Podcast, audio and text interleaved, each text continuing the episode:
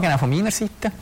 Ähm, falls jemand äh, die Telefonnummer von dieser hübschen Frau kennt, die vorhin die Blumenzwiebeln vorgestellt hat, einfach in den Chat schreiben. Äh, die hat mir noch gefallen. So, gut. Ähm, steigen wir gerade ein.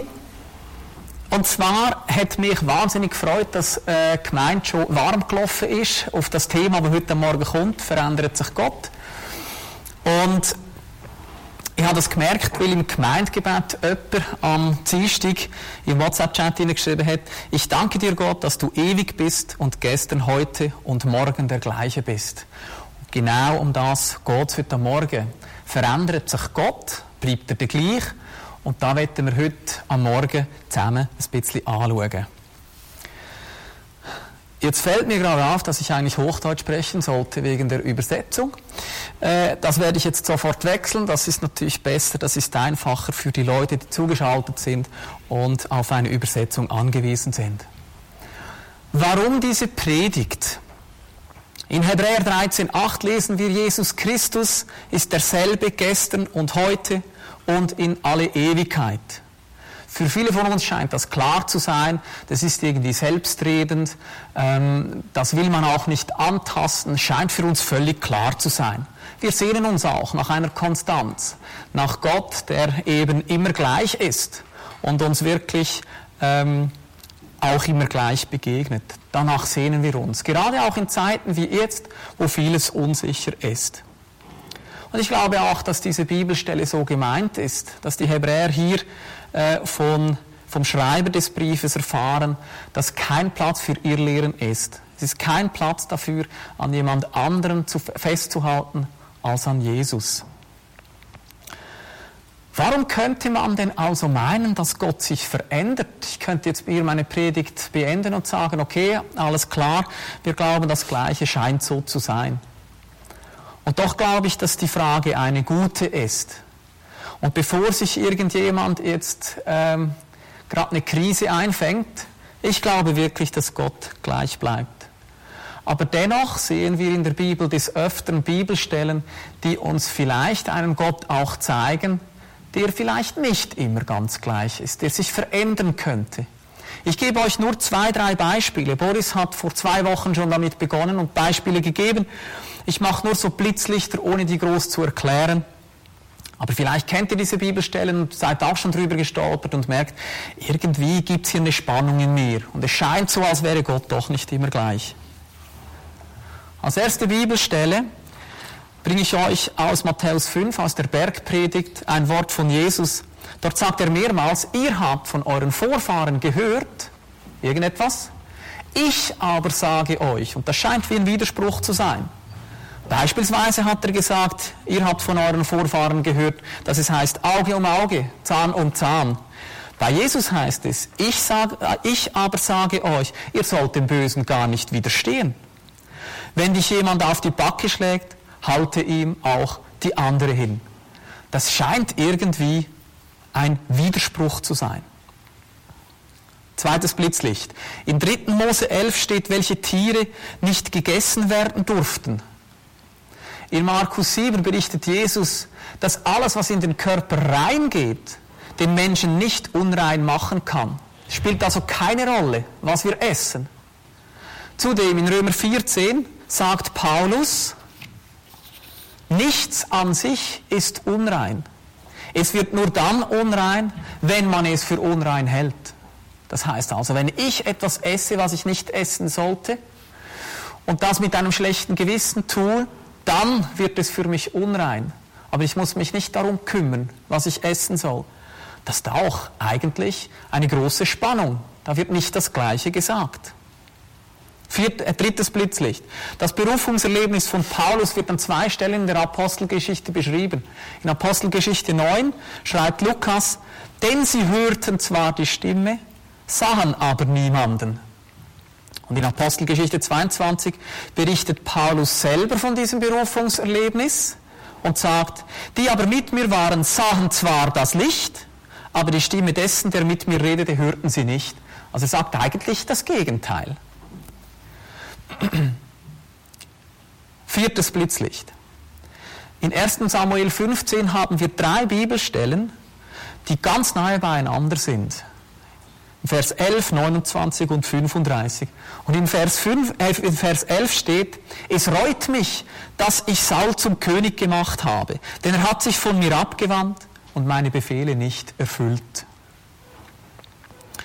Dann nur 18 Verse später, 29 steht, auch lügt der nicht, der Israels Ruhm ist, und es gereut ihn nicht, denn er ist nicht ein Mensch, das ihn etwas gereuen könnte.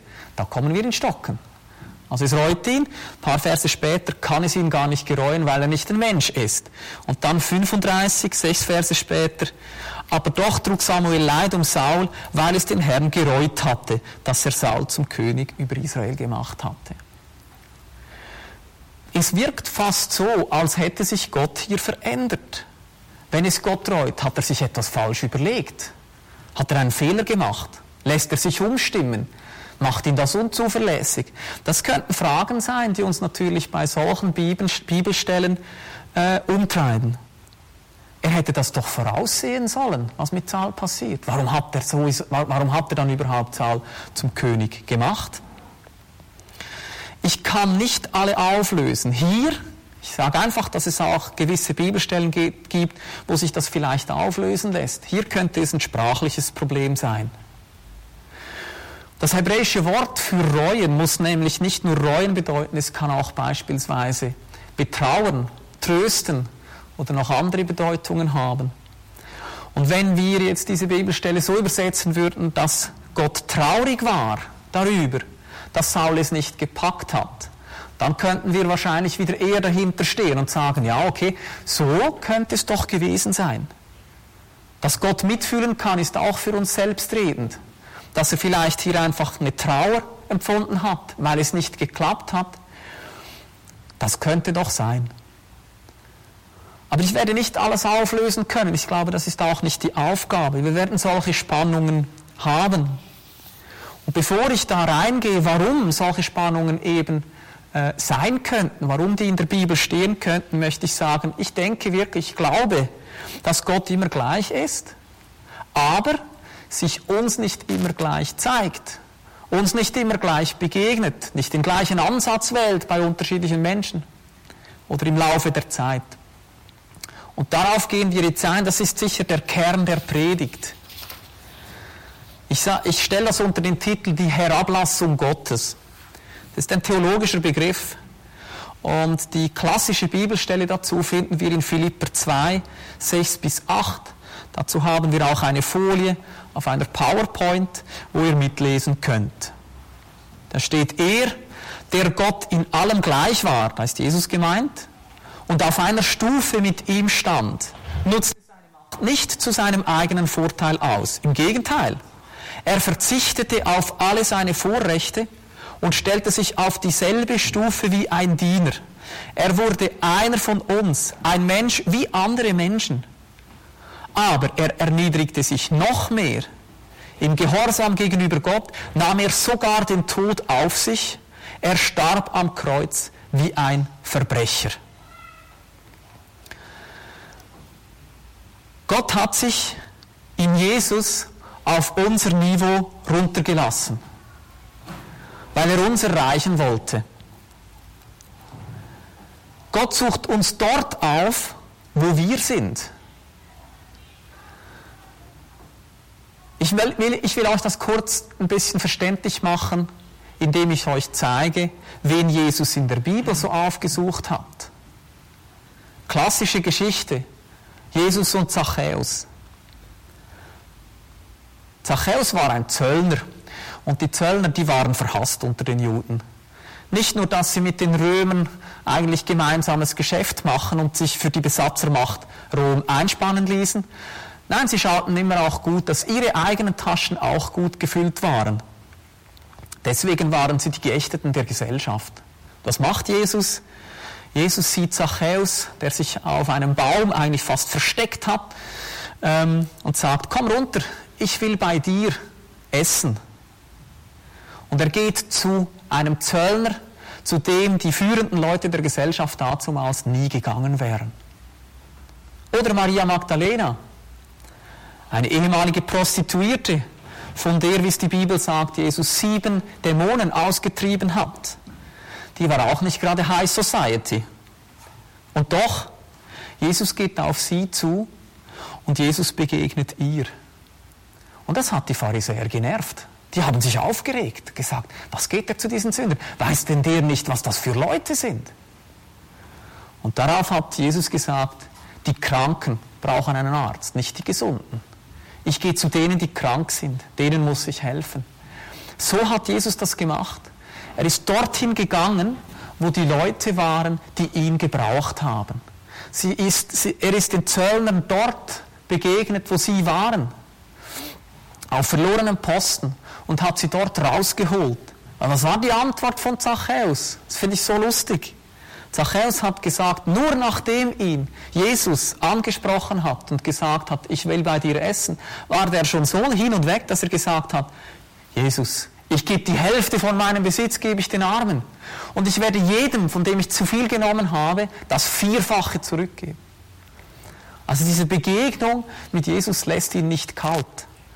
Aber, das ist das Wichtige, Jesus beugt sich runter und geht dorthin, wo wir sind.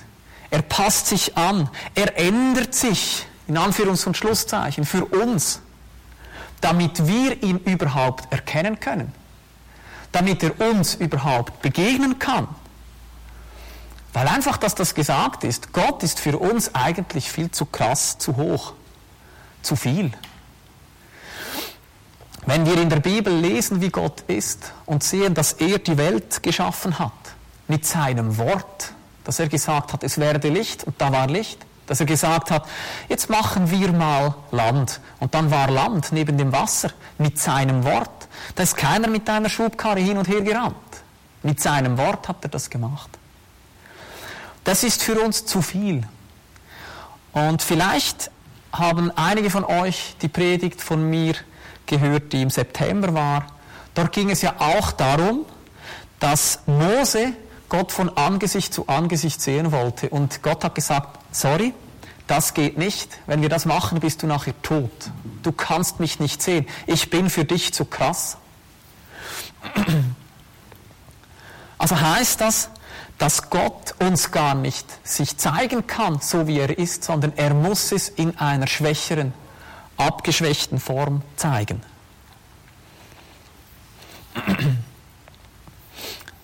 Das heißt, wenn wir Gott gar nicht kennen oder erkennen können in seiner gesamten Größe, ist es ganz wichtig, dass er sich auf einem anderen Level, das wir verstehen können, verständlich macht. Ich gebe euch einen Vergleich aus meinem Leben oder zwei Vergleiche aus meinem Leben, wie wir uns das vorstellen können. Manchmal kommen meine Kinder zu mir und fragen, irgendetwas Komplexes, das ich Ihnen dann erklären sollte. Das ist gar nicht so einfach. Auch wenn ich es begriffen habe, habe ich es auf einem anderen Niveau begriffen und muss mich anpassen. Diego hat mich letzten Freitag gefragt, wie das eigentlich ist. Es gäbe ja feste Stoffe und flüssige Stoffe, wie das eigentlich sei. Und dann musste ich meine Worte wirklich mit Bedacht wählen. Ich kann nicht das Gleiche meinem sechsjährigen Sohn sagen, wie ich euch sage. Für ihn muss ich es einfacher machen und vielleicht anschauliche Beispiele nehmen. Dann haben wir geschaut, was ist hart, was ist flüssig und dann gibt es ja auch noch die Luft.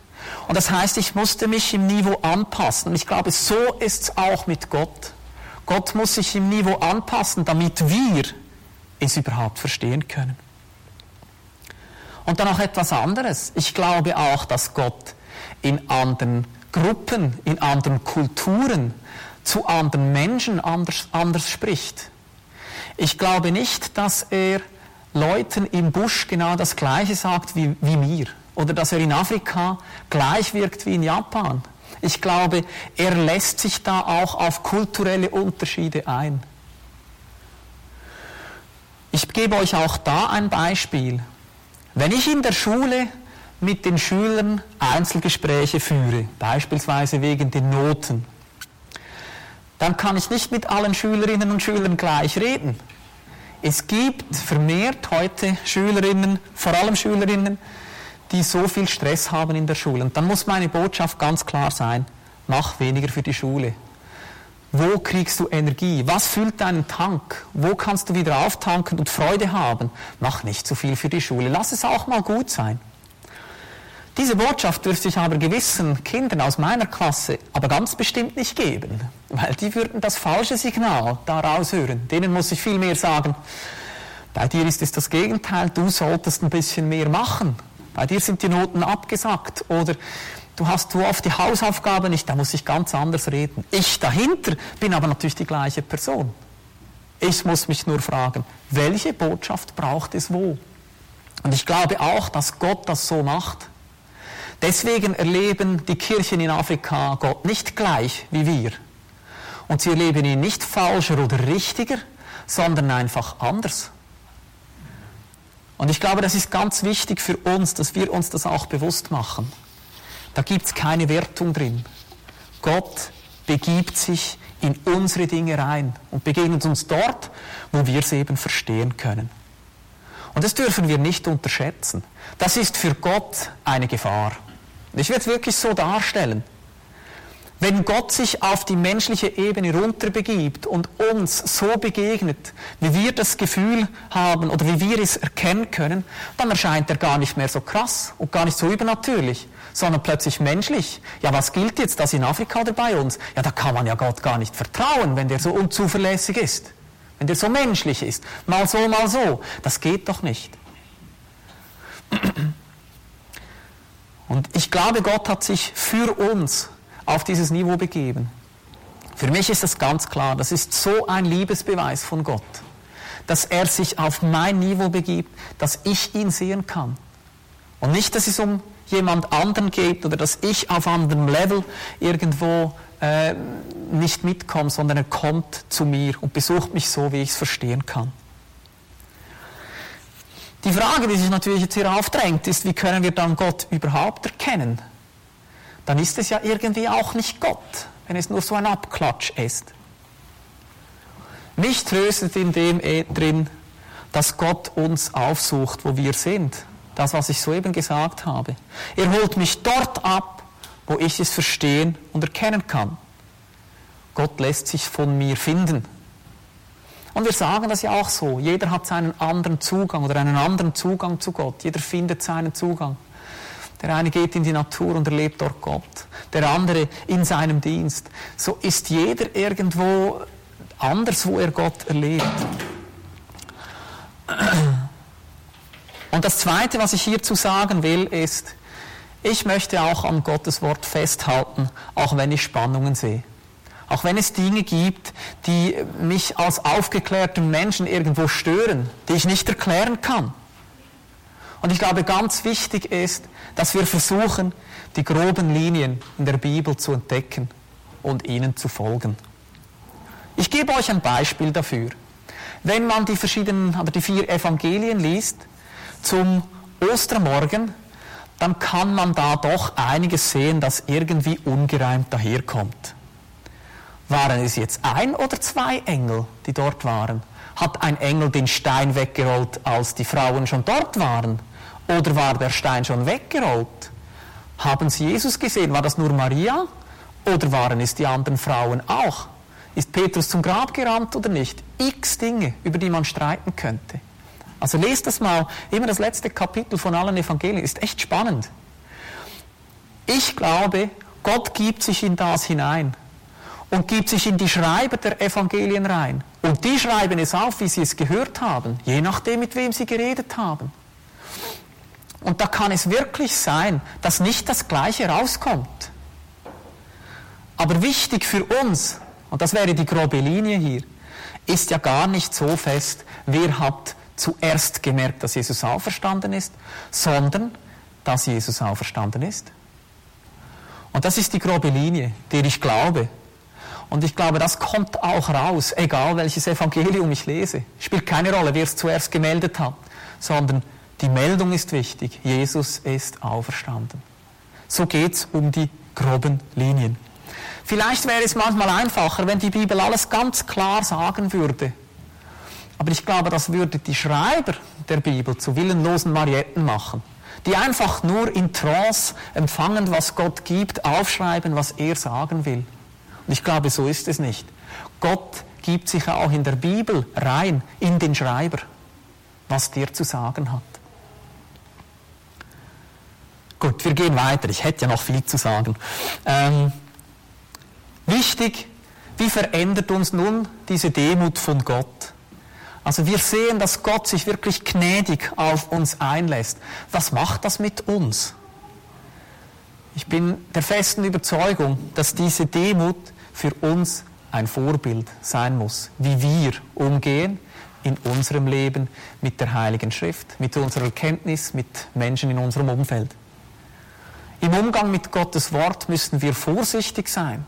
Ich glaube, wir aufgeklärten Menschen sind schnell versucht zu sagen, ja, das kann nicht sein. Da hat irgendjemand einen Fehler gemacht, das ist nicht so passiert, das kann ja gar nicht sein. Aber ich glaube, wir müssen demütig sein und uns an die Bibel auch in einer demütigen Haltung ranwagen und sagen, was will die Bibel sagen? Nicht, was ich will, was will ich sehen, sondern was will die Bibel mir sagen? Ich glaube, das ist ganz wichtig. Ein zweites, wir müssen, oder uns muss klar sein, dass unsere Erkenntnis immer Stückwerk ist. Was ich euch heute sage, ist Stückwerk. Vielleicht habe ich etwas erkannt. Vielleicht gilt das, vielleicht habt ihr etwas anderes erkannt. Und ich will es nicht einfach einen Ausverkauf an Wissen machen und sagen, das spielt keine Rolle. Ich glaube, es ist wichtig, dass wir uns um Erkenntnis bemühen aus der Bibel. Aber Paulus sagt das in 1. Korinther 13, 9. Unser Erkennen ist Stückwerk und unser prophetisches Reden ist Stückwerk. Also das ist immer nur bruchstückhaft, was wir tun. Also wenn wir jemandem prophetisch dienen, dann kriegen wir von Gott in einem heiligen Moment einen Eindruck für eine Person, der manchmal einschlägt wie eine Bombe. Aber deswegen haben wir noch nicht den ganzen Menschen erfasst. Oder? Und ich kenne so viele Beispiele, wo beispielsweise einmal eine Person in das Leben von Anina und mir reingeredet hat. Ähm, wir standen vor einer Entscheidung und trauten dieser Entscheidung nicht so ganz. Und eine Person in unserem Freundeskreis ist zu uns gekommen und gesagt, ich muss euch sagen, dass vor euch eine Hängebrücke ist und ihr müsst auf die andere Seite, ihr möchtet auf die andere Seite und sie sieht marode aus, diese Hängebrücke. Und ihr traut dieser Brücke nicht. Aber Gott sagt euch, diese Brücke hält. Das hat uns natürlich total getroffen. Aber deswegen hat diese Person uns nicht gekannt, durch und durch, so wie Gott das tut, sondern sie hat einfach einen Einblick gekriegt. Das Fazit daraus, wir müssen es Gott gleich tun und demütig sein. Paulus sagt auch, wir müssen dem Juden ein Jude sein. Das heißt, Paulus hat immer jüdisch gepredigt, wenn er zu Juden gepredigt hat. Er hat sich jüdisch gegeben, um sie dort abzuholen, wo wir sind. Und auch das sollen wir tun. Wir sollen, wenn wir Leuten von Gott erzählen, müssen wir sie dort abholen, wo sie sind. Wir können nicht einfach sagen, komm du auf meine Seite, sondern wir gehen zu ihnen. Ein kleines Beispiel auch hier, wenn ihr Missionar werden wollt im Osten oder in gewissen südamerikanischen Ländern, dann könnt ihr nicht Alkohol trinken dort. Geht einfach nicht. Ihr könnt dort nicht Alkohol trinken und sagen, komm, wir stoßen mit Wein an. Für gewisse Kulturen ist das ein Affront, wenn ein Pastor Alkohol trinkt. Es geht nicht. Weil sie einfach wissen, was der Alkohol aus den Leuten macht. Und deswegen, alle aus der Kirche sind ganz klar gegen Alkohol. Letzter Punkt. Eigentlich müsste der Titel vielleicht gar nicht so verändert sich Gott heißen, sondern verändert Gott. Dass Gott uns wirklich aufsucht, dort wo wir sind und uns dort rausholen will, ist immer eine Aufforderung, ihm nachzufolgen, es ihm gleich zu tun. Äh, ja, uns wirklich auch zu verändern in sein Bild. Von dem redet die Bibel viel. Und die erste Botschaft, die Jesus gegeben hat im Markus Evangelium, Markus 1,15, die war, kehrt um und glaubt dieser guten Botschaft. Ist immer eine Aufforderung von ich komme zu dir, aber jetzt kehr um, folge mir nach. Und ich denke wirklich, dass das ganz, ganz wichtig ist, in allem, was wir tun, dass Gott uns zwar begegnet und uns dort abholt, wo wir sind, aber wie antworten wir darauf? Gehen wir ihm nach. Seien wir seine Nachfolgen. Ändern wir unseren Sinn. Er will uns nämlich auch in sein Bild verändern.